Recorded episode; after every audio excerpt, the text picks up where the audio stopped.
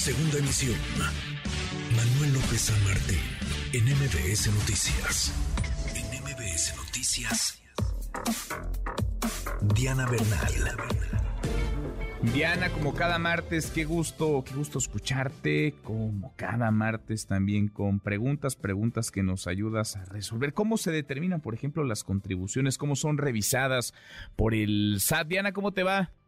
Hola Manuel, qué gusto saludarte. Y platicábamos precisamente la semana pasada de los altos niveles de recaudación que logró el SAT, ¿no?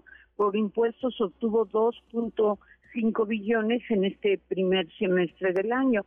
Sin embargo, en realidad en México los que se autodeterminan sus contribuciones son los propios contribuyentes. Los contribuyentes son los que tienen que ver qué ingresos obtuvieron, declararlos y deducir todos aquellos gastos que necesitaron hacer para poder obtener el ingreso.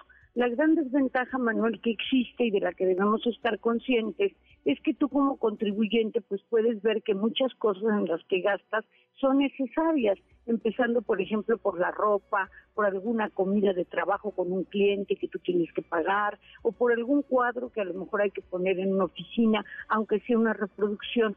Y todos estos gastos pues por lo general no son deducibles, pese a que tú se los tuviste que erogar para poder tener tus ingresos, pero que se exige además, además de que hay un catálogo, que sean estrictamente indispensables.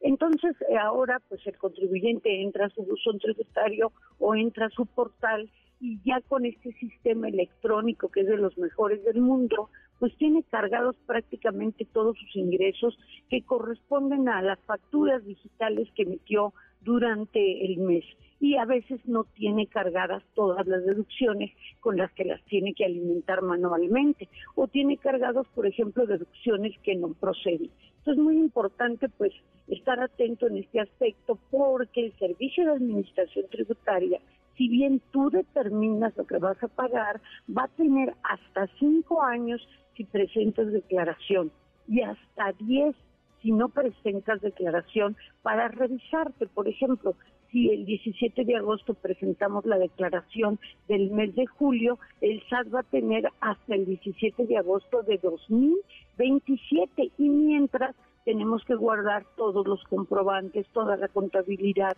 toda la documentación. Y el SAT puede hacer una visita fiscal que puede durar hasta 12 meses, requerir información y documentos también durante 12 meses, o bien hacerte una revisión electrónica que es mucho más rápido, pero que todo te llega por buzón tributario y tienes que contestar por buzón tributario. Qué interesante comprender el, proceso y entender también lo que podemos hacer como contribuyentes. Es decir, una vez que se determinen estas contribuciones y hay una revisión de parte del SAT. Exacto, tener mucho cuidado porque es muy común que la, las personas de buena fe estén deduciendo su ropa, estén deduciendo medicinas y esos gastos no son deducibles, salvo en muy contadas excepciones. Entonces, tener mucho cuidado y no decirle al contador, oye, ponme que no voy a pagar nada, sino que el contador te asesore y te diga lo que realmente puedes restar de tus ingresos y lo que no puedes restar. Sin duda, sin duda. Diana, qué gusto, gracias como siempre. Muchas gracias, Manuel. Feliz tarde. Acá nos encontramos el próximo martes. Igual para ti, feliz tarde. MBS Noticias.